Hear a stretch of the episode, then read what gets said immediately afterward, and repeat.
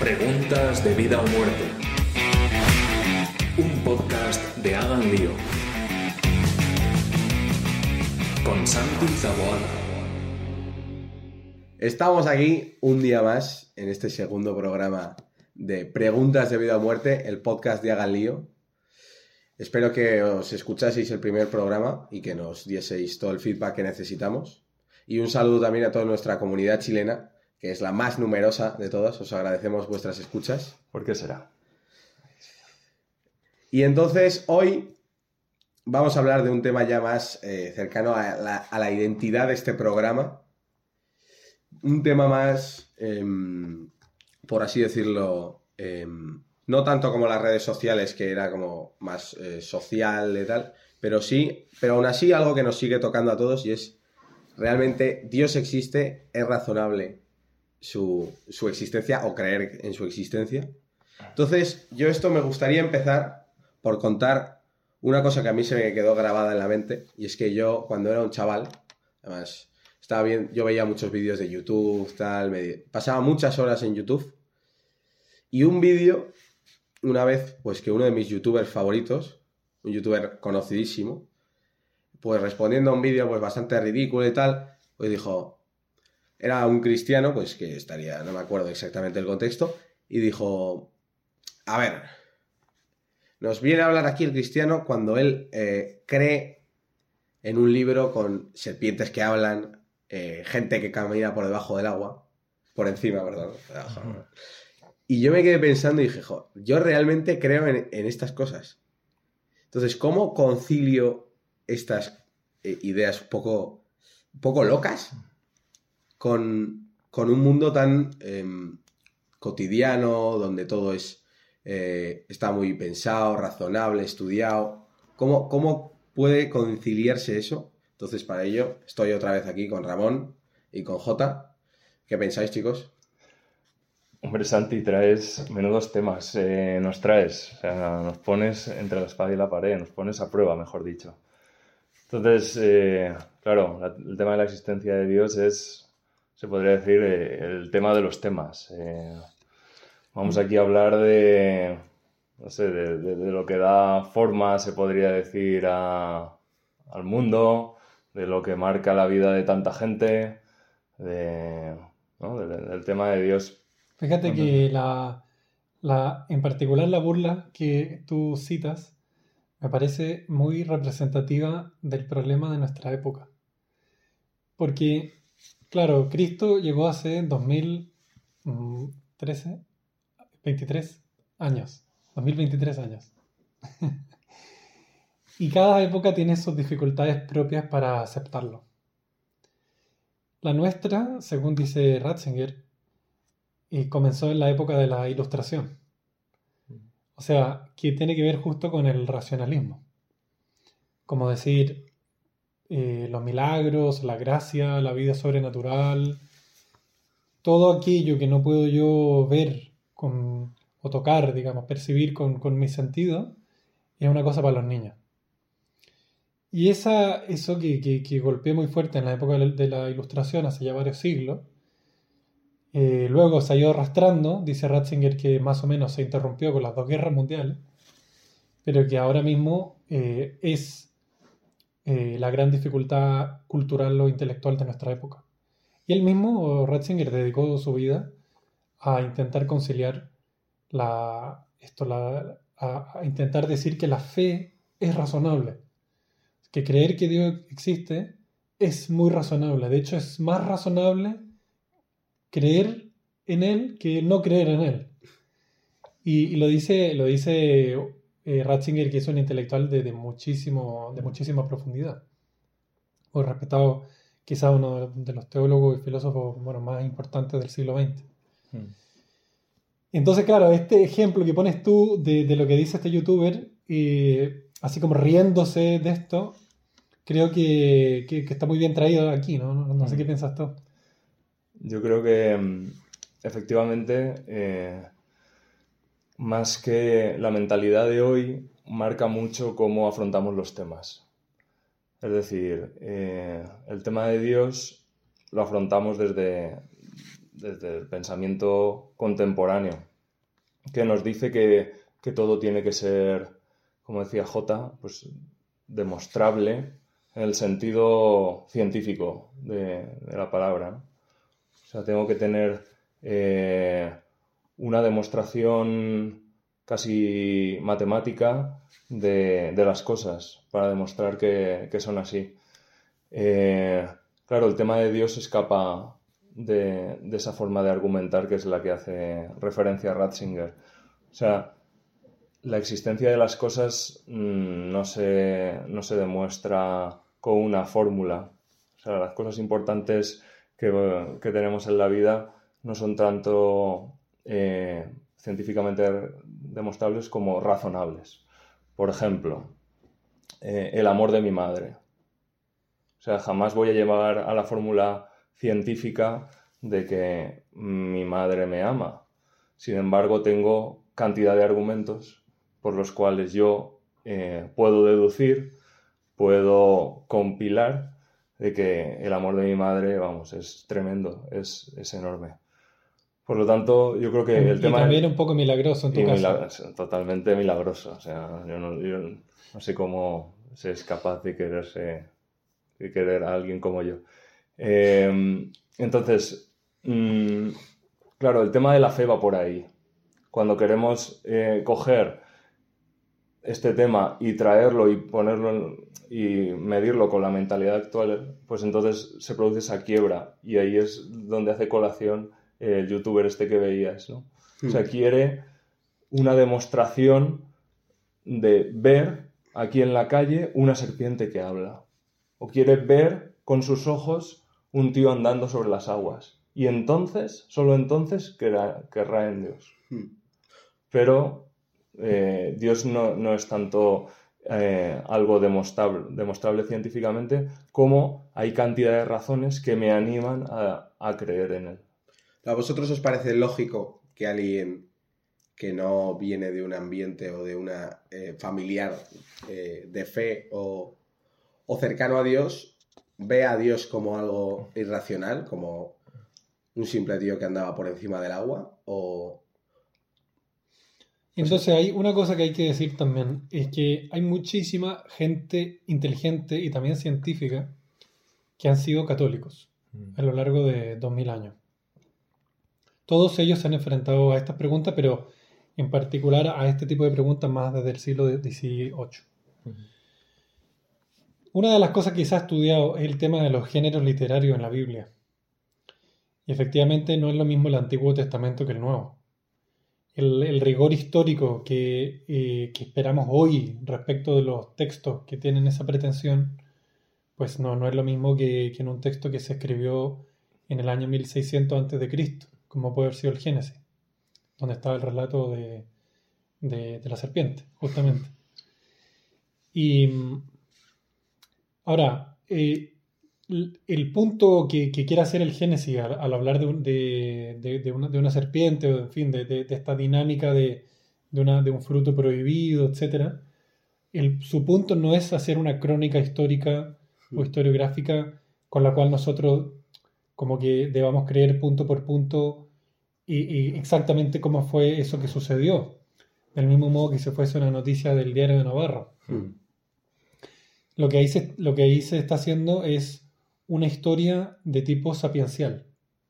Es decir, eh, son historias mm, sumamente antiguas que están intentando transmitir ideas de una gran hondura espiritual y humana y, y, que, y, y, que, y, que, apuntan, por tanto, a que nosotros aceptemos una realidad que trasciende el mero dato histórico que ahí se sugiere.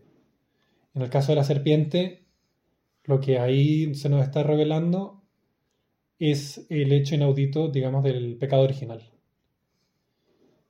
Mm.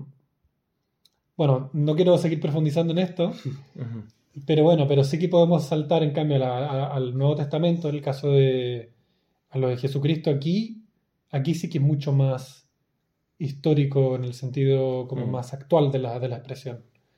Porque eso ya y, tiene, muchi tiene mucho, muchísimos más elementos de, de, comprobación histórica como son los testigos, eh, Los, los, los mismos evangelios fueron escritos muy poco tiempo después de la vida de Jesús.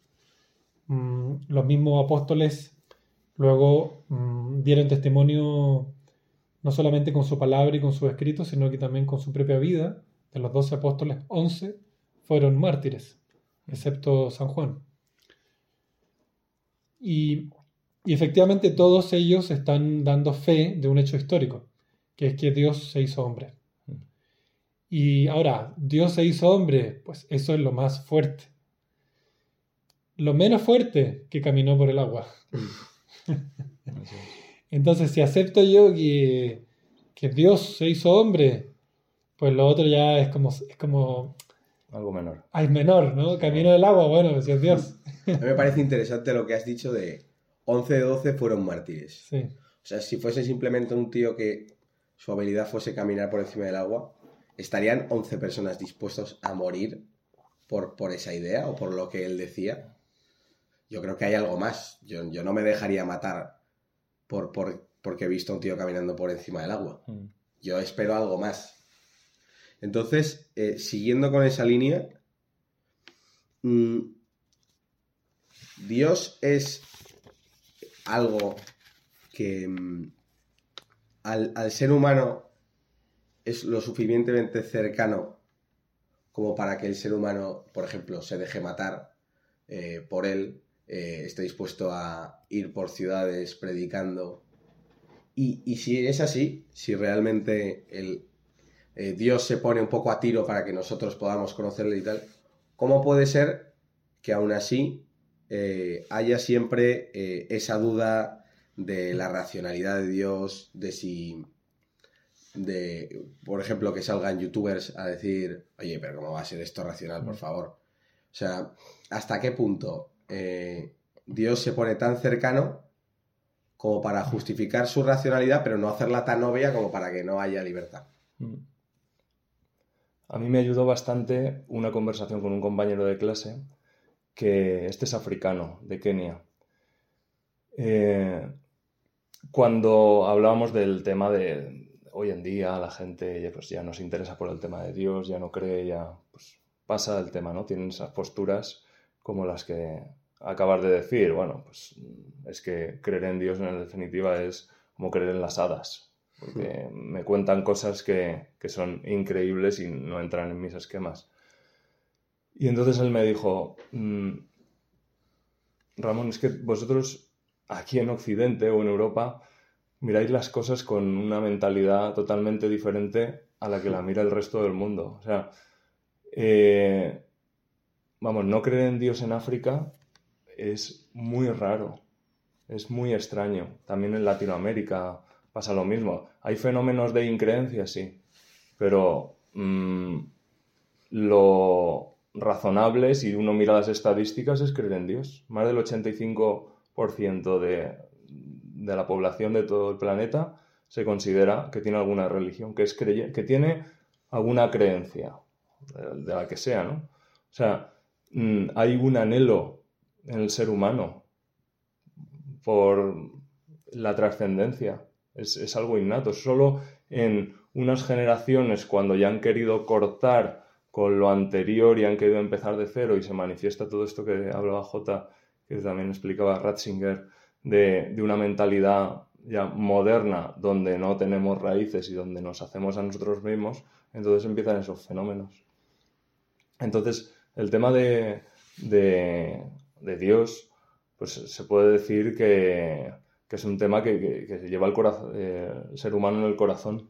Eh, siempre que se han manifestado las primeras civilizaciones, lo primero que se veía eran manifestaciones, o lo que se constataba eran manifestaciones religiosas. Por ejemplo, los enterramientos, o, que al lado del, donde se hacían los enterramientos se ponían pues, estatuas, dólmenes. O sea, que nos deja entender pues, que, que el hombre está llamado a, a la trascendencia, a levantar su mirada y, mirar el cielo.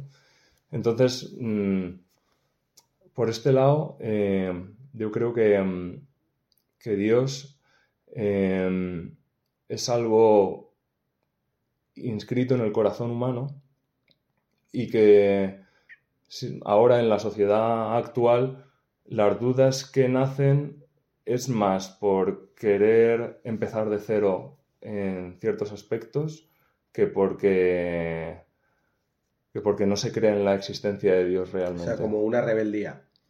Sí, o sea, o de... Sí, que parte mm, de, de querer, mm, bueno, pues esto es como ha funcionado la cosa toda la vida, ahora nos creemos nuestros, nuestros propios eh, dueños, podemos hacer lo que queramos, y en el fondo es volver a ese, a esa primera, primer pecado de seréis como dioses, vamos a funcionarnos, a hacernos la religión a nuestra medida. Y no hay más que ver la proliferación de religiones, de diferentes tipos de religiones, en el siglo XX y XXI que está habiendo. O sea, cuando se deja de creer en Dios, decía Chesterton, al final se puede creer en cualquier cosa. O sea, pero eh, que hay necesidad de, de tener fe, de creer, eh, eso es así. Y eso creo que conecta con, con esto que hablabas de, de, bueno, de, de la, de la necesidad de, que el ser humano está llamado a la trascendencia y que necesitamos mo- algo en lo que agarrarnos en los momentos más, más difíciles. A mí me parece muy interesante lo que has dicho de que, de que esto de no creer en nada es algo muy, muy europeo, por así Mm. decirlo, ¿no? Y que conecta con lo que ha dicho J antes del racionalismo, de todo lo, que ha ido pasando. Yo acabo de estar en el Líbano, un país eh, que tiene muchos problemas, muchas crisis, pero sin embargo que tú caminas por la calle por ahí y la gente está feliz. O sea, nosotros que comíamos en comedores sociales donde mm, va gente que no ha tenido ni un tipo de suerte en su vida absoluto, gente con discapacidades y tal, y todo lo cocinaba un sacerdote ahí, eh, muy gracioso ahí con un gorro de chef y con la sotana puesta, y cocinaba para un montón de gente. En cambio, ahora la vuelta a España ha sido como dura porque, joder, aquí en Europa la gente va un poco más a su bola. em, la gente no sonríe por la calle. O sea, por ejemplo, la diferencia entre subirte a un autobús en el Líbano y en España es enorme. Entonces, yo creo que eso conecta mucho con lo que decía J del racionalismo, de ese olvido de Dios. Lo que ha hecho muchas veces es, en mi opinión, a ver si os, os convence, es que los seres humanos de aquí hayan perdido un poco como la base eh, que permite eh, girarse hacia los demás. O sea, yo me puedo eh, girar hacia los demás y buscar su bien, que les vaya muy bien, cuando yo ya tengo una base sobre la que me aferrarme. O sea, si yo ya tengo mis creencias muy claras, tengo claro que después de esto va a haber una vida y se me va a juzgar por lo bueno que yo he sido. Tengo claro que, mm, que hay alguien que se preocupa por mí y que va moviendo un poco los hilos.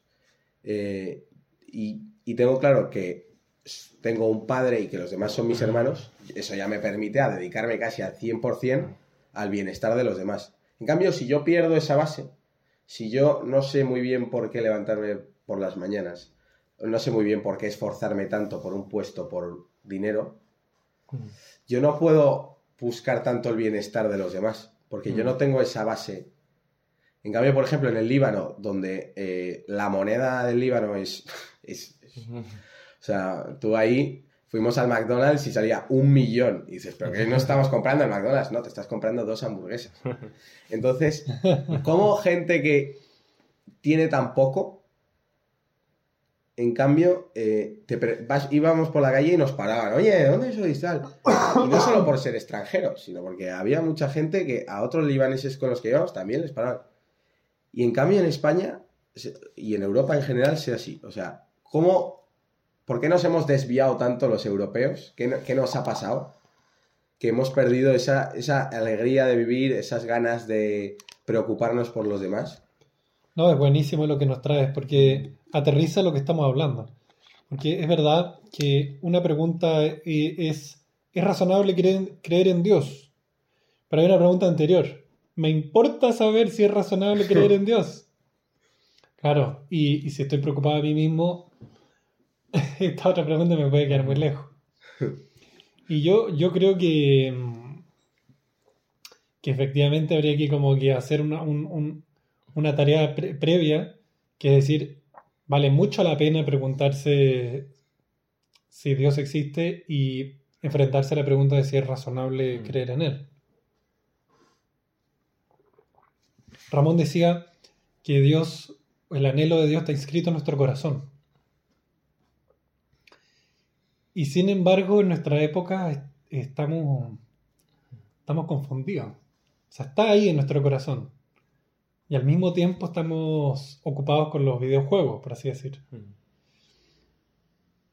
A mí me ha gustado mucho lo que has dicho de me importa realmente saber si es razonable o no. Porque, total, si yo estoy con mis cosas, ¿qué me importa saber si es razonable o no? Porque es importante saber si, es si Dios es razonable o no. O sea, imaginaos que no tenéis nada de lo que tenéis, sino que habéis crecido en un ambiente totalmente diferente. Y os viene un tipo y os empieza a decir, Dios, tal, es muy razonable. O sea, yo lo primero que pensaría es, mira, vale, muy bien. ¿Cómo hacer que, cómo despertar esa, esa pregunta en alguien que no se ha planteado nada parecido? Es un tema complejo. o sea, yo creo que Dios es quien despierta en los corazones. O sea, es. eh, o sea, el encuentro con Dios eh, es algo tan íntimo que es difícil ponerle esquemas. Sea, yo lo que puedo hablar son de experiencias de Dios de mis amigos, o la mía, o de gente que he leído, mm, y ver cómo ellos le han dado importancia. Y ver cómo mm, claramente antes eran unas personas y ahora son otras. Y eso es un hecho que, que yo puedo constatar, que yo puedo, incluso con la mentalidad de hoy en día, que yo puedo medir, pesar, de decir, bueno, es que yo a esta persona la conocía con, con estos hábitos o le preocupaba es- tales cosas y ahora, ahora es totalmente otro. Y lo que ha pasado por su vida es la intervención de Dios. Entonces, a mí eso me da seguridad de, de decir, bueno, hemos intentado aquí mm, desbrozar algo respecto a la existencia de Dios, pero al final lo que lo que Dios quiere son a las personas en concreto. O sea, este típico ada- adagio, ¿no? Dios solo sabe contar hasta uno, solo le interesas tú. Eh, y viendo la vida de, tanta gente pues, que se ha entregado a Dios, ahí me da esa seguridad para contestar esa pregunta de, ¿merece la pena plantearse si Dios existe? O, mm, a mí me merece la pena que mis amigos conozcan a Dios, porque mm, veo tantos casos de tanta gente que, que ha cambiado para bien, ¿no? Entonces, Sabes Bien. que esto que dice me recuerda una conferencia que vi. Estoy, estoy muy fan de un filósofo español que se llama Higinio Marín. He visto creo que casi todos los vídeos que hay en YouTube con conferencias suyas. Pero hay una en la que dice que, que una de las cosas que hizo Descartes y esta, esta filosofía racionalista es pensar que, que podemos tener el mundo bajo nuestro control.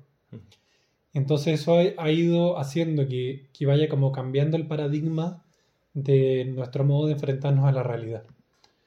Entonces, eh, esa manera como más torcida plantea que aquello que no sabemos es, a- es algo que es secreto. Y que para poder resolver ese secreto lo que necesitamos es la investigación. mm, Por medio de la investigación, pues hay unos señores eh, eruditos que por fin van pudiendo descubrir aquellas cosas que para el resto de la humanidad ha permanecido ignoto.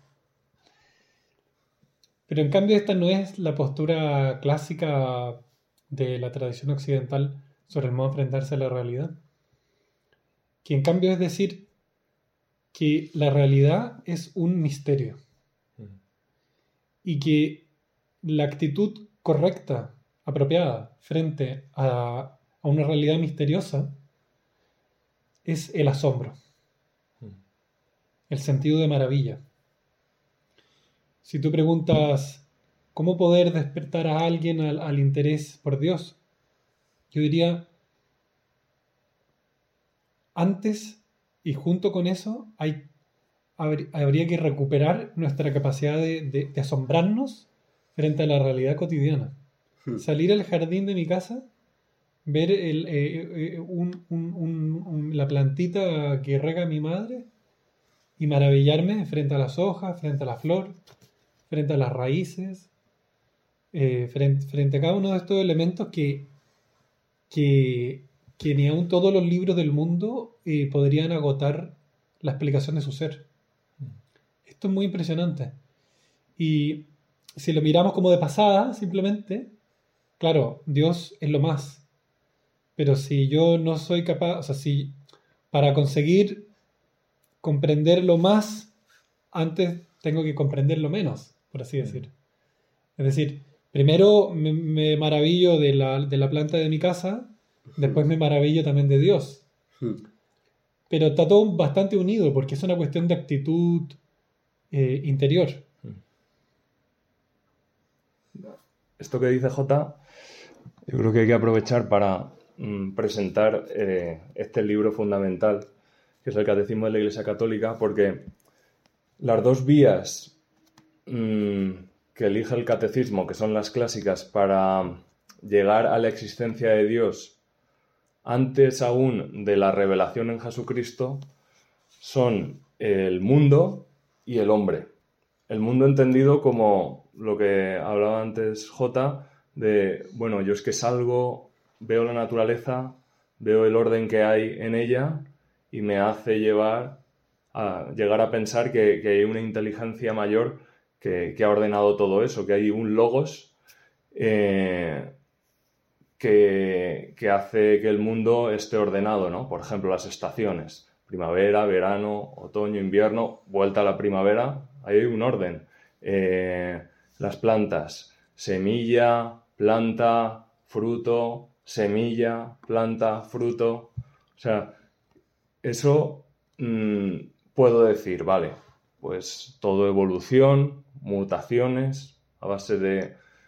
Pero mm, se salta toda lógica. De hecho, desde hace ya bastante en Estados Unidos, que son en este aspecto más abiertos en cuanto a, poner una posibilidad con cierta trascendencia en el ámbito científico, hablan de eh, desarrollo inteligente o evolución inteligente. O sea, que en la ciencia se constata que, que la, la evolución tiene una inteligencia detrás. Hay, hay algo que le da cierto orden, ¿no? Entonces tenemos la vía del mundo, la vía de una inteligencia superior donde todo está ordenado. Y luego, por no, como ya hemos hablado de ello, pero da pie para hablar de grandes como San Agustín, la vía del, del propio ser humano. A través de la interioridad yo descubro que estoy abierto, ¿no? El deseo natural de ver a Dios. Entonces, el inicio del catecismo, en el fondo, pone en manifiesto, pone de manifiesto eso. Antes de, mm, de, de hablar de fe cristiana, de Cristo, vamos a ver también que, que en el mundo, en la naturaleza, eh, clama a Dios. O sea, se puede decir, o sea, las rocas, las plantas, eh, lo creado, clama a un creador. Y eso creo que te, te conecta con lo que decías tú, de que en el corazón del hombre está inscrito el anhelo de Dios. Porque ese, ese corazón y, y- y todo el envase que lo contiene, que, ¿no? que es el cuerpo, pues fue creado por Dios. Esto a mí también me parece co- como muy impresionante que se nos olvida. Mm. Se nos olvida, se nos olvida que hemos sido creados por Dios. Y ser creado por Dios significa también que somos sostenidos por Dios en esa misma creación. Es decir, a mí se me ocurre la, la imagen como la del servidor de, de los ordenadores. O sea, cuando uno tiene una página web, yo me me acuerdo alguna vez que tuve una y de repente se cae, se llama el problema del servidor, porque algo pasó en algún sitio no sé dónde que pues la dejaron de almacenar y cual, bueno. pues Dios, claro, nos crea y al mismo tiempo Claro, no se desentiende. no se desentiende, Mm. porque nos sostiene, en el, nos sostiene en el ser. Si él, si él se desentendiera, nosotros dejaríamos de existir. Mm. O sea, la, la evidencia de que Él está in- pensando en nosotros es que seguimos existiendo. Ahora, eso, eso luego tiene muchísimos como sellos de fábrica dentro de nuestro, de nuestro propio cuerpo, donde uno puede, uno, uno puede decir, uno, uno se mira sus propias manos y uno dice, esto es impresionante. Mm. Claro, lo que pasa es que Dios las creó. Vale. Y yo también me gustaría seguir hablando de lo del racionalismo eh, desde un punto de vista de... Joder, ahora mismo vivimos en una sociedad más racionalista, pero el mismo Jesús ya dio como un golpe sobre la mesa al racionalismo cuando Tomás dijo, a ver, chicos, chavales, ¿cómo, cómo que? No, mentira. Y se presentó ahí y dijo, mira, o sea, esto de que aquí, de que esto es mentira porque es muy difícil que pase, no. O sea, el mismo Jesús ya apareció y dijo, mira, que no. Que aquí pasan las cosas que yo quiero que pasen, no lo que está, lo que es más común que pase. Porque si nosotros nos ensimismamos en razón, es lo que ha dicho eh, Ramón antes, o sea, la razón llega hasta un punto. O sea, tú no puedes aspirar a comprender lo sobrenatural con una mente natural.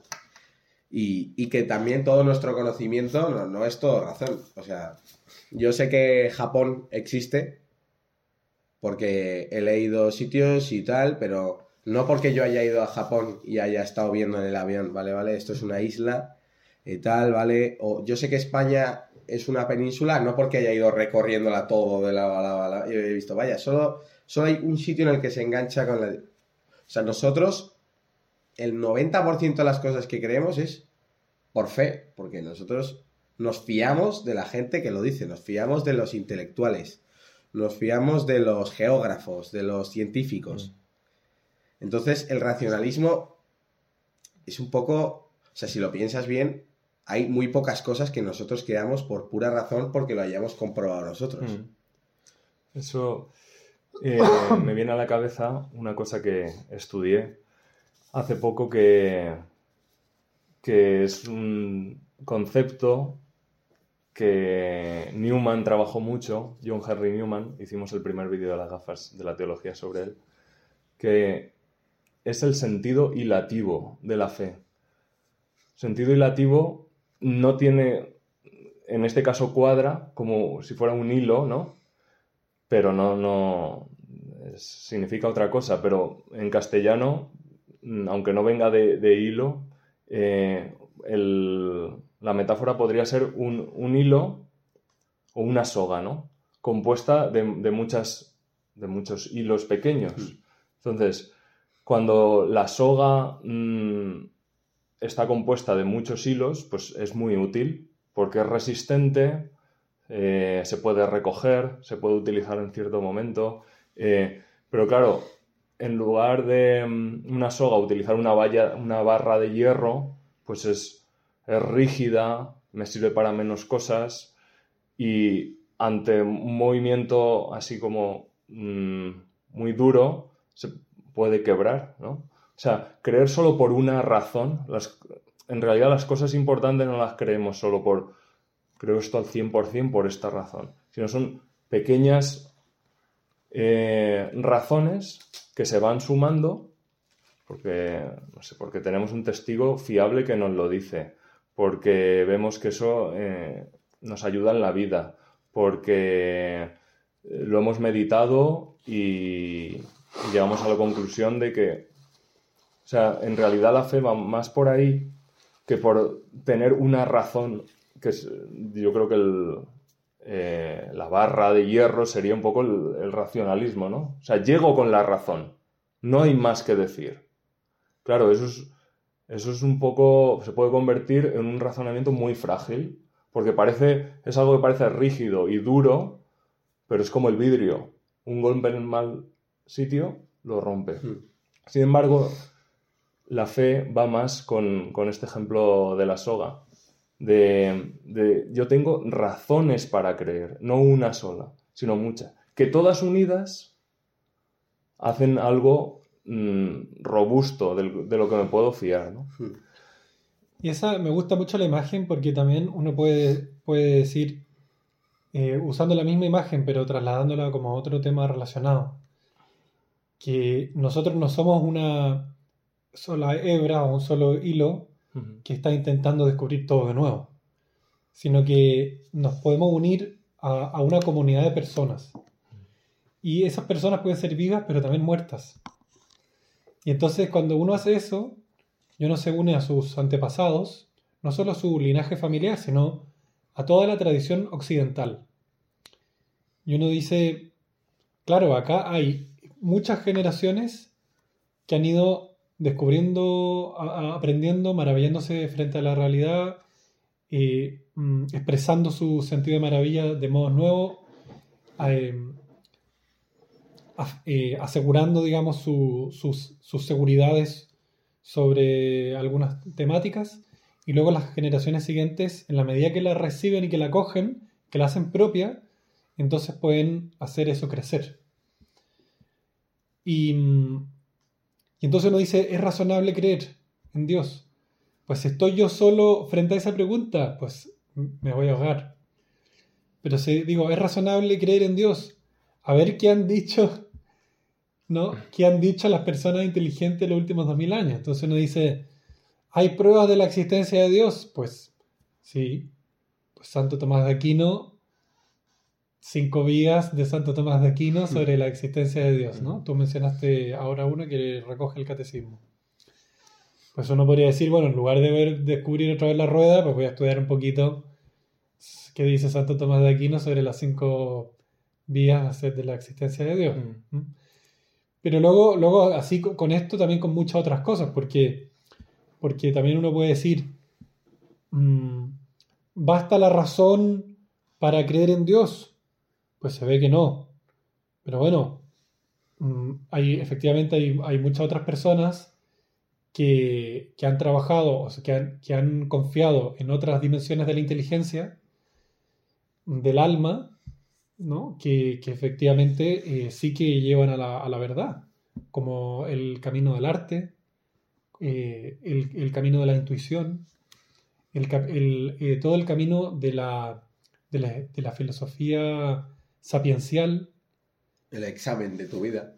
el examen de tu vida, efectivamente, tu dimensión existencial, muy relacionado con, con, eh, la poesía. Esto que dices también conecta con otra idea que me ha venido de Newman, precisamente, que es que la quien cree es la persona entera, totalmente, en, en su totalidad. No cree, no creo solo intelectualmente, o solo con la voluntad, o solo con el corazón, sino que quien da el salto de fe, y es, y es un salto, hacia algo que es claro y oscuro a la vez, que tengo evidencias, pero también sé que es un misterio.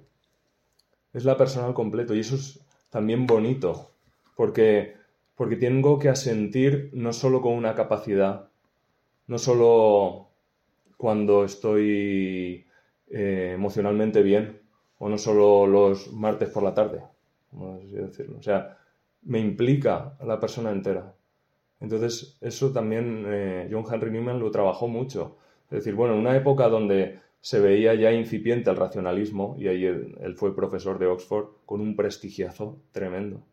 Entonces, los alumnos buscaban sus, sus clases, o sea, la- eh, tenían que ponerle cada vez en un aula más grande para que cupiese eh, la gran cantidad de alumnos de, de otras carreras que querían asistir a sus clases. Y, y él en el fondo eh, era esto lo primero que les decía. O sea, mm, porque tienen éxito, porque, porque lo que estoy haciendo es dar, él abogaba mucho por una formación integral de la persona.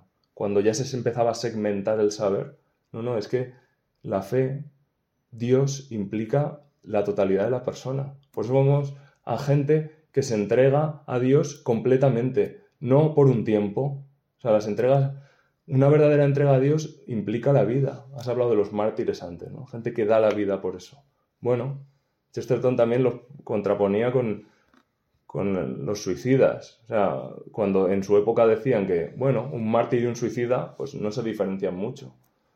No, o sea, un suicida quiere acabar con algo, quiere que algo acabe. Y un mártir está a las puertas de algo, está esperando que algo... Por eso, eh, el mayor argumento, yo creo que hoy en día puede ayudar para la existencia de Dios, es mostrar el ejemplo de los santos o de tanta gente que ha luchado por la santidad en su vida, que se ha encontrado a Dios, podemos poner después ejemplos si queréis, se ha encontrado a Dios y, se ha entregado por completo.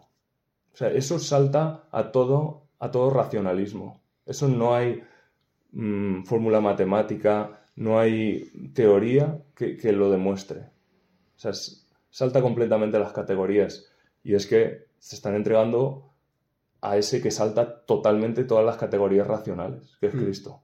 Es como si yo te pregunto por qué has hecho la Javierada este fin de. Totalmente. ¿Por qué? La Javierada, para los que no lo sepan, puedes explicar lo que es porque... Es una peregrinación hacia el castillo de Javier, de donde es el santo pues, San Francisco Javier, que es una tradición bastante extendida aquí en Navarra y que hay, pues los más valientes lo hacen desde Pamplona, otros desde Noain. Pamplona son 56 kilómetros. Sí. Entonces hay gente que es verdad que la puede hacer por, porque es tradición, tal, pero una Javierada bien hecha también se escapa de la racionalidad. o un camino de Santiago. Ramón este año fue solamente caminando a los 50 kilómetros.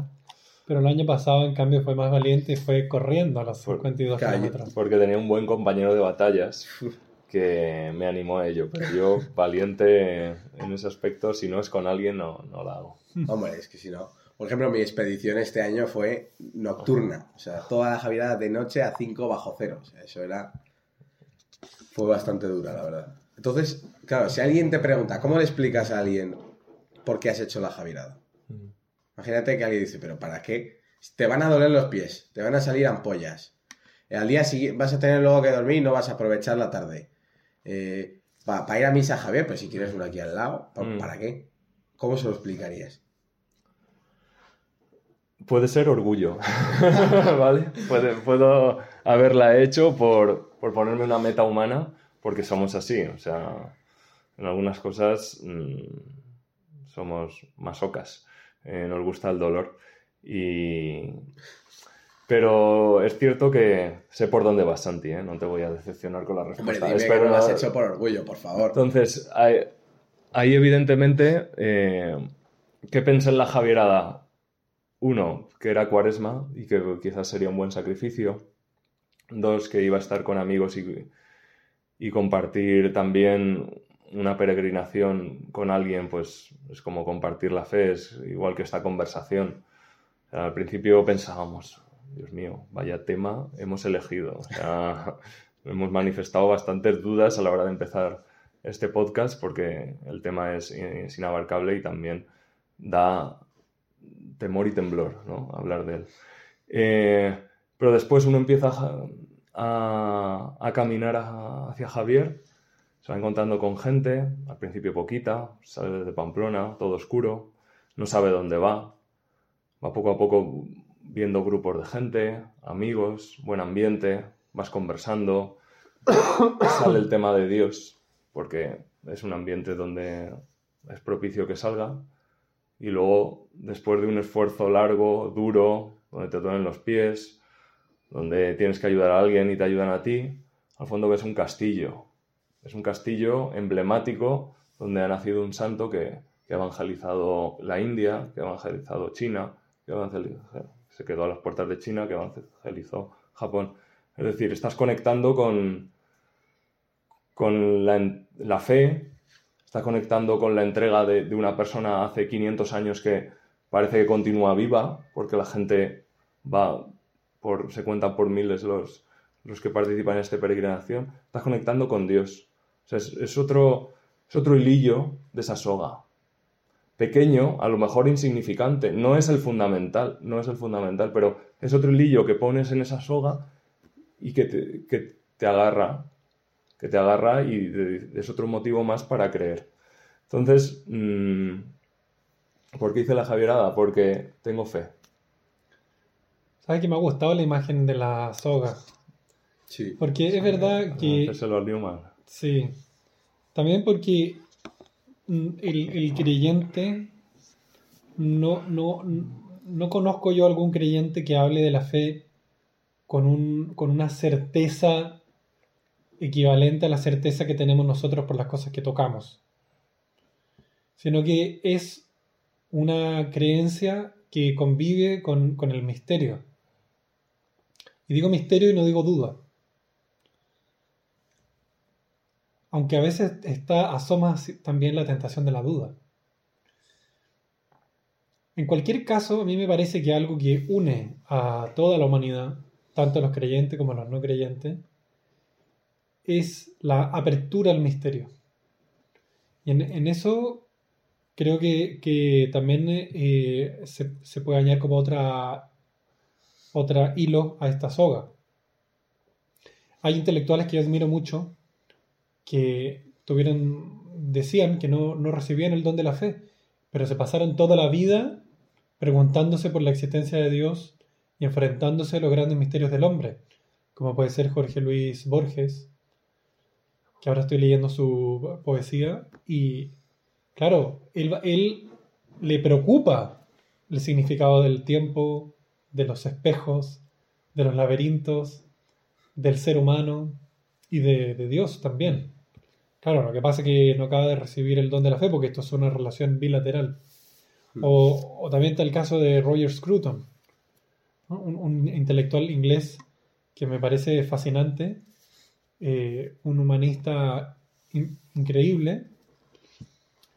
Y, y por otro lado están los creyentes, también entre ellos intelectuales, artistas, bueno, de todas las profesiones, pero todos tenemos en común eh, o aquello más propiamente humano que está presente en todos los corazones de los hombres, es tener interés por los grandes misterios que, que tienen relación con nosotros, y en ello el primero es Dios, que es quien nos creó. Vale, uniendo un poco todo lo que hemos hablado, o sea, hemos hablado del racionalismo, eh, la diferencia, ¿no? Razón-fe, ¿no? La razón llega hasta cierto punto y, y es más un medio que un fin en sí mismo. En cambio, la fe, pues aspira más, es más flexible, como una soga. Y también del deseo intrínseco que tenemos las personas Mm, de pervivir o de lo que nosotros hacemos que perviva. mm. Em, y eso se ve desde el principio con la Torre de Babel, por ejemplo. ¿Qué querían? Pues ver una torre que se viese desde todos lados. Entonces, combinando estas dos, eh, de que el racionalismo por sí solo no basta y de que tenemos ese deseo, hay un ejemplo muy claro que nosotros hemos leído hace poco, un caso muy claro, de una de las personas probablemente más inteligentes que ha dado España en el siglo XX, que es Manuel García Morente. Es un filósofo, era catedrático de metafísica de la Universidad Complutense y que fue durante la mayor parte de su vida, creo que agnóstico. No sé si ateo declarado, yo diría agnóstico. Mm. Y, y en una carta que él envía a- después de que le pasen ciertas cosas, él explica cómo estaba la situación de su vida, tal, que se le empieza como a complicar con la guerra. Entonces, eh, se tiene que ir a París, tal, y empieza como a tocar un poco de fondo, ¿no? Porque no puede ver a su familia, porque eh, no puede trabajar en lo que él quería, ya no puede dar clases, tiene que ganarse la vida un poco, pues, traduciendo un diccionario, creo que era lo que estaba haciendo. Y entonces eh, es allí cuando él, eh, él conoce a Dios a partir de lo que él describe un hecho extraordinario. A mí lo que más me ha llamado la atención de este libro es, en primer lugar, el método que usa García Morente para razonar es un método como muy, muy, yo flipé. Lógico. Esta, esta persona realmente tiene la cabeza súper amueblada. O sea, él pone la tesis que más le gusta, la que más le convence, y la ataca, ataca, ataca, ataca, para comprobar si es fuerte o, o no lo es. Y él dice, yo siempre ponía la que a mí más me convencía, y la atacaba. Y dice, y una vez eh, puse, eh, pues, Dios. Normalmente, él dice, mi orgullo me impedía ponerlo ahí, porque yo ya estaba como por encima de esto, no, no voy a hablar de Dios. Venga, lo puse. Y, y él lo describe que él dice, joder, yo lo pongo ahí, pero hay un deseo en, en mí de que los argumentos no tuviesen éxito. O sea, lo deseaba por primera vez. Yo quería que, o sea, al revés, perdón, que los argumentos contra que Dios no existe tuviesen éxito. O sea, por favor, me quiero convencer. Y él lo dice, estas puerilidades, él lo llama así, una palabra bastante tal, insistían en quedarse y se negaban en ser rechazadas. Entonces, eso une eso, ¿no? Como el racionalismo, esta persona, por favor, era catedrático de metafísica, o sea, razón pura, absoluta. Y deseo de Dios. Entonces, vosotros, ¿qué, qué conclusiones habéis sacado de, del hecho extraordinario? J. Sí, a mí me gustó mucho esa historia. Él, claro, por motivos políticos le avisan que su vida corre peligro, tiene que dejar a la familia en España, se exilia a, a Francia y él espera que su familia se pueda reunir con él en Francia, en París. Mm. Sin embargo, la familia no consigue eh, ir hacia él. Intentan llegar, pero no les dan permiso. Empiezan a pasar las semanas, los meses. Y él se empieza a angustiar porque, como cuentas tú, eh, está ahí con estos trabajos, pero sobre todo está con una incertidumbre existencial muy, muy potente. Y entonces ahí, claro, mm, él se plantea la pregunta de si la historia, su historia personal, pero también la historia de las naciones, es algo azaroso Mm. o es algo que conduce a alguien. Mm. Si es algo azaroso, pues eh, puede acabar en la desesperanza. Mm. ¿m? Porque de, de qué, de qué te puedes aferrar, ¿no? Si, si estás viviendo en el azar. Mm. Si la historia la conduce a alguien, significa que puedes tener una esperanza, en el sentido que puedes confiar en que hay un alguien más arriba que, que te, que te ayuda. Claro, García Morente, no queremos hacer muchos spoilers, ¿cierto? En más en- exactamente en qué consiste el hecho extraordinario. Mm. Mm, pero sí que a nosotros nos, nos permite reflexionar sobre esta, como este rostro de Dios que es de alguien que se preocupa por nosotros.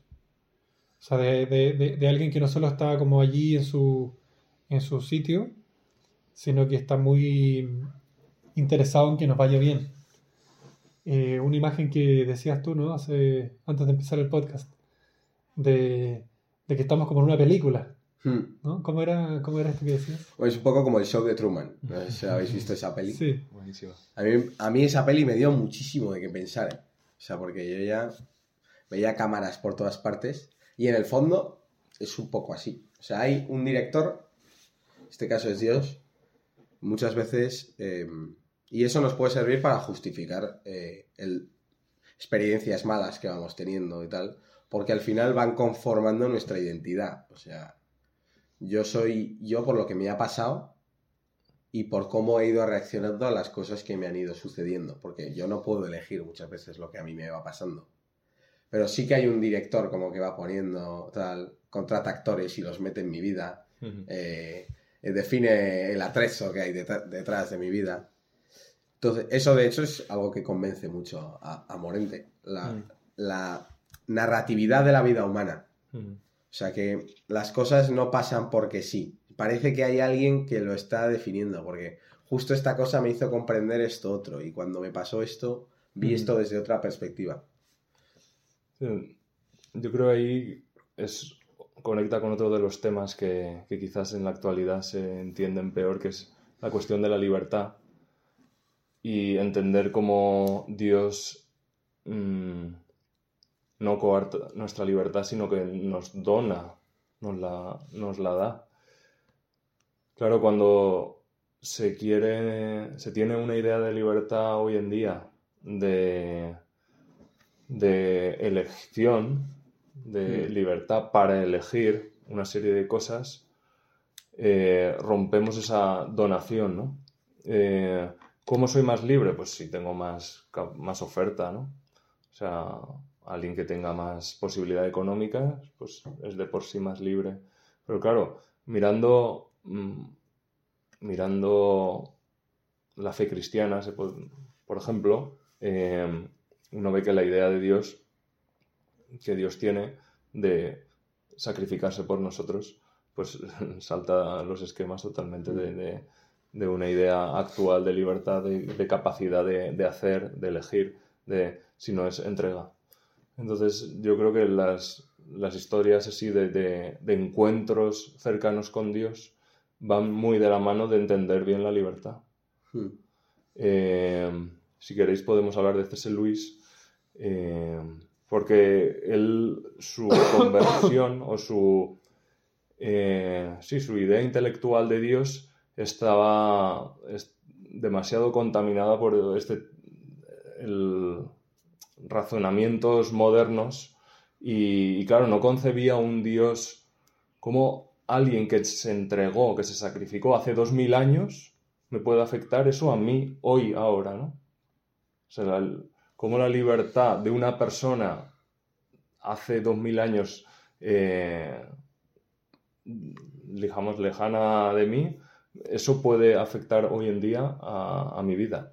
Y entonces, cuando consiguió conectar eso, entonces dio el paso de la fe. Mientras tanto, pues él seguía con, con sus ideas más agnósticas o, o racionalistas de entender las cosas, pues, de, de un punto de vista moderno. Hmm. O sea, yo creo que ahí hay una diferencia sustancial. O sea, porque a nosotros hay un montón de cosas que pasaron hace un montón de tiempo que nos afectan, un montón. Yo estudiando historia, pues eso lo veo. O sea, por ejemplo, el pensamiento de Platón o de Sócrates o ciertos eventos históricos nos marcan un montón cómo ha ido eh, sucediendo tal. Pero cuan- en el caso de Jesús no es lo mismo porque está vivo. Entonces eso lo cambia todo. Las ideas de Platón pueden ayudarme a ciertas cosas, pero Platón está muerto. Platón no va a venir y va a decir, oye, oye, me estás malinterpretando. Oye, esto que he dicho aquí no, no quería decir exactamente lo mismo. En cambio, Jesús sí que es así. O sea, si tú interpretas tal, puede que no te lo venga a decir, pero te puede pasar algo que tú digas, vale, me parece que esta cosa que yo había pensado así no era exactamente así. O sea, esa es la gran diferencia, ¿no? Que Jesús sigue aquí y todo lo que, pues, Platón, eh, Justiniano, eh, Ujú. tal, no siguen aquí. Sí. Entonces, C.S. Lewis, un intelectual del siglo XX, pues, muy conocido, ¿no? Pues él era ateo, él no tenía fe y da como dos pasos. Su libro donde cuenta su conversión se llama Cautivado por la alegría, pero llama la atención, él pone alegría con mayúscula porque es una experiencia de Dios que él va viendo en su vida y la, la asemeja a la alegría que ha tenido, pero no le pone, en el fondo, no le pone esa palabra hasta el final, no se da cuenta que es verdadera, verdadera alegría que, que es Dios. Entonces, él dice que al principio no tenía su conversión o llegó a Dios sin tener, sin buscarlo, sin tener anhelos, sin desearlo. Simplemente era un Dios no humano. Y, y él, porque quiere buscarlo con la pura razón. Y entonces mm, se encuentra con un Dios en- eh, esencialmente racional, como el Dios de los filósofos, ¿no? O sea, yo llego a un motor inmóvil, llego a un- una primera causa Hmm. y, ya está. Y, pero eso qué tiene que ver con mi vida? Pues Luis da ese paso y, le deja insatisfecho, normal, ¿no? O sea, una idea de Dios así es una idea, vamos, de la que yo soy ateo o quisiera ser ateo, porque lo que me da es más problemas que, que- soluciones, porque me hace, es una carga más, ¿no? Entonces, él pensaba con una idea, como dice él, muy freudiana. O sea, que, que Dios es como un consolador para los perdedores. Es, o sea, para los inadaptados, pues para ti es Dios. Para los que mm, somos intelectuales, no necesitamos una idea de Dios cristiana, una idea de Dios que es amor, ¿no? Entonces, eh, qué bueno es tener amigos porque una noche van de cena eh, Luis con Hugo Dixon y, J.R.R. Tolkien, que este es más conocido. ¿no?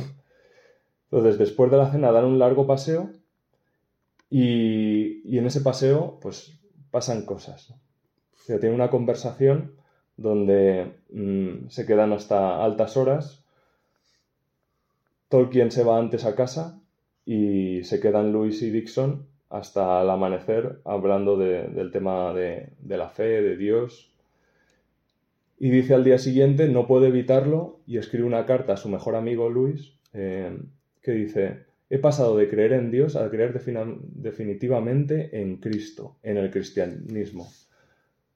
Traté de explicarlo, trataré de explicarlo en otro momento. Mi larga charla nocturna con Dixon y Tolkien tiene mucho que ver con ello. O sea, en una conversación por la noche dio el paso a la fe eh, en Cristo, ¿no?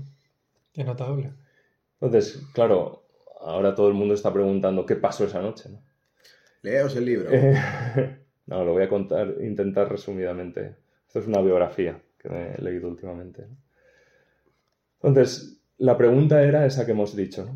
¿Cómo la vida de, y la muerte de alguien de hace dos mil años puede ayudarnos a ti y a mí ahora? Eso es lo que hablaron durante esa noche, ¿no? Cómo eh, términos entonces para Luis sin sentido como sacrificio, redención, pueden ser expresiones con sentido, ¿no? Eso que en principio fue un sacrificio hace dos mil años, ¿cómo se me aplica hoy a mí? Y entonces aquí viene el salto de lo que hemos hablado, de no creer solo intelectualmente, sino toda la persona. Y la clave que aquí expresa Luis es la que le, do- la que le dio es todo eso que estás aplicando en tus estudios de literatura medieval, de, a la hora de mm, analizar los poemas, de el uso de la imaginación que tienen tantos autores, aplícalo ahora también, porque te estás olvidando de, de la imaginación, te estás olvi- olvidando de la parte de más de la voluntad, de la parte del corazón y quieres entender a Dios solo con la cabeza. Y, y eso es, a, a Dios no se llega por el razonamiento mm, puramente científico y lo estás buscando por ahí. Entonces, ambos eran expertos en mitos, en mitología, eh, Tolkien sobre todo en mitología nórdica y Luis más, pues experto en medieval y, y antigua. Entonces, le dice que aplique lo mismo que aplica con los mitos a Jesucristo. ¿no? Entonces, y, no vaya solo a por la verdad en sí misma, sino a por lo que significa es- esa verdad en su vida. O sea, le da el salto de no, no solo vayas a entender que eso es verdad, sino qué significa esa verdad para ti. Y entonces Tolkien lo que le hizo ver es, le hizo leer el Nuevo Testamento con el sentido de apertura imaginativa y expectación con el que leía acerca de los mitos paganos en sus estudios profesionales. Entonces le escribe Luis a su amigo al día siguiente. La historia de Jesucristo es simplemente un mito verdadero. Es un mito que actúa en todos como los otros mitos, pero con la tremenda diferencia de que éste realmente ocurrió. O sea, el sentido, con el sentido de los mitos con el que utilizan no es, no es una historia inventada y tal, sino es algo, una realidad profunda. Lo que hablaba J del misterio. O sea, se podría, no sé si podrían ser algo sinónimos, pero hay que ir por ahí. Hay que acercarse a un misterio. Cuando yo me acerco a algo que veo, pero que en el fondo tiene una raíz detrás mucho mayor, entonces entiendo, eh, entiendo que, que puede ser algo verdad y que tiene un significado en mi vida. Y ese es el paso que, que Luis daba. ¿no? O sea, y es muy bonito porque es aplicar cabeza y corazón, es aplicar imaginación. Por eso también tantas veces mm, vemos que, que la literatura nos da pie a, a creer. O sea, no, no sé si era Tolkien o quien decía de, o sea, si no quieres creer en Dios, no leas nada. O en Cartas del Diablo a su sobrino, ¿no? Creo que también aparece ahí. O sea, mm, evitando el demonio, evitando que lea cualquier cosa. O sea, e- era una forma de capar esa, esa aspiración de, de creer en Dios, porque en cuanto leo me empiezo a plantear cosas, empiezo a imaginar, empiezo... Y eso, y eso cuadra con el misterio de, de Dios. O sea, una realidad profunda que puedo entender por un lado, pero un mundo después que, que- que es un misterio y que, que se nos abre con, con Cristo y que, que él, Él lo revela, pero también se nos escapa. Entonces, es un ejercicio, yo lo que veo aquí es un ejercicio de humildad. O sea, se bajó del se cayó del caballo, como San Pablo, Luis, gracias a un amigo o a dos amigos de, Dick- de Dixon, de tal Dixon no sé tanto, pero de Tolkien sabemos después. Entonces, Muy bien, pues yo iría cerrando ya el podcast con alguna conclusión final. A mí me ha gustado mucho lo que has dicho de cabeza y corazón. Para mí el cristianismo y, y la creencia en, en Dios en general debe tener ambas cosas. Porque la cabeza por sí sola, ya hemos visto que no basta, el racionalismo, y el corazón por sí solo necesita alguien que lo dirija un poco. Sentimentalismo. Hoy estamos Sí, bastante lo, lo he apuntado ahí, sentimentalismo, y lo otro he puesto como empirismo, cientifismo, racionalismo, todo tal. Entonces, cabeza no, pues la razón y el corazón fe, ¿no? Fe y razón. Además, yo, yo que di, acabo de estudiar el nacimiento de la escolástica, que buscaba conciliar estos dos. Entonces, em, esa yo sería la conclusión que a mí me gustaría hacer, que es que Dios es razonable, Dios es alcanzable cuando tú combinas tus capacidades, pero a su vez reconoces que tus capacidades no son suficientes y que necesitas eh, abrazar, como hizo Lewis, que acabas de decir, o como hizo Morente, eh, la fe para potenciarte a ti mismo y para darte un sentido y un propósito a lo que haces. ¿Vosotros cuál sería vuestra conclusión de este segundo podcast?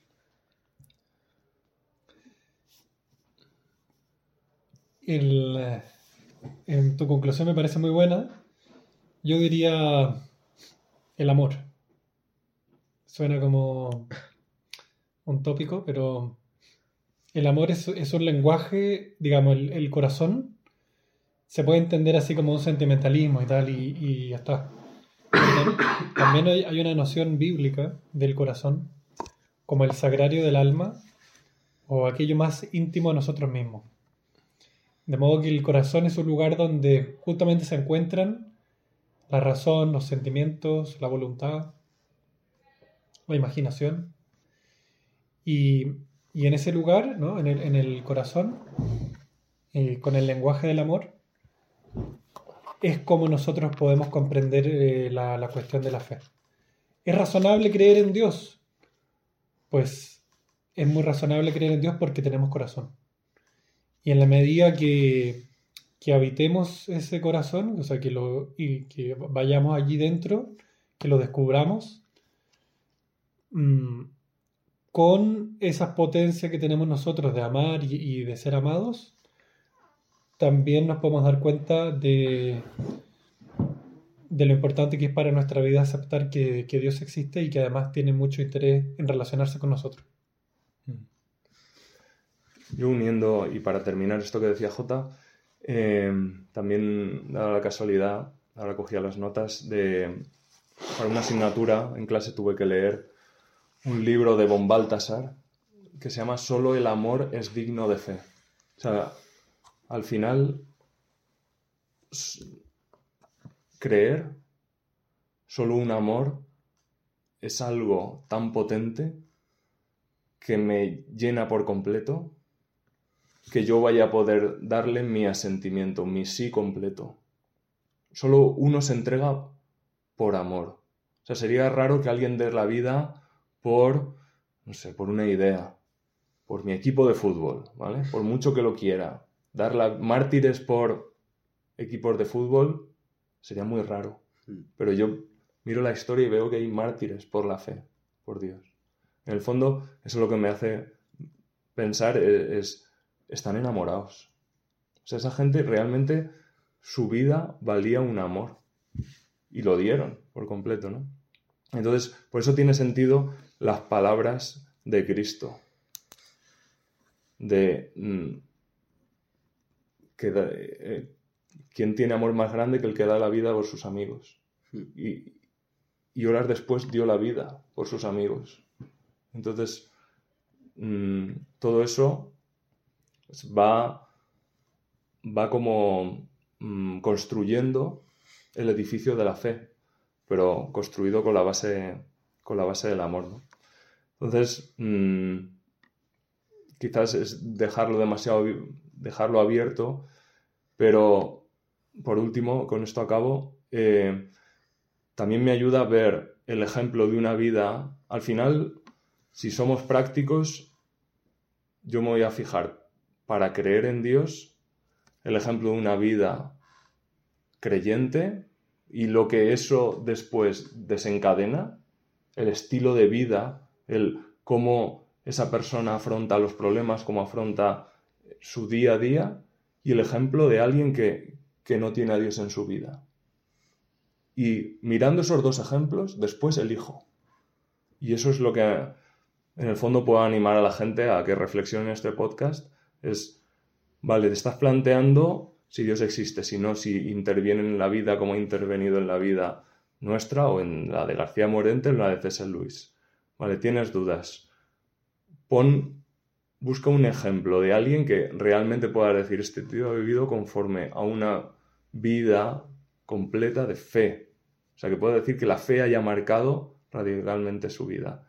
Y alguien que no, que eso no lo ha tenido en cuenta. Mira el estilo de vida de cada uno. Después elige. Bastante potente ¿eh? esta conclusión. Pues nada, nosotros nos despedimos de este segundo programa. Eh, pedimos disculpas por todas las toses y tal, pero Estamos un poco aquí en el norte. virusaos todavía. Y entonces, pues nada, hasta la próxima. Santi, muchas gracias ¿eh? por estos Muchas planes. gracias, Nos Santi. organizas, unos, nos organizas unos planazos, macho, para, cortar, para pasar la tarde. No, ni de coña. Eh, eh, si cortas esto, te despedimos. Bueno, vale, hasta la próxima.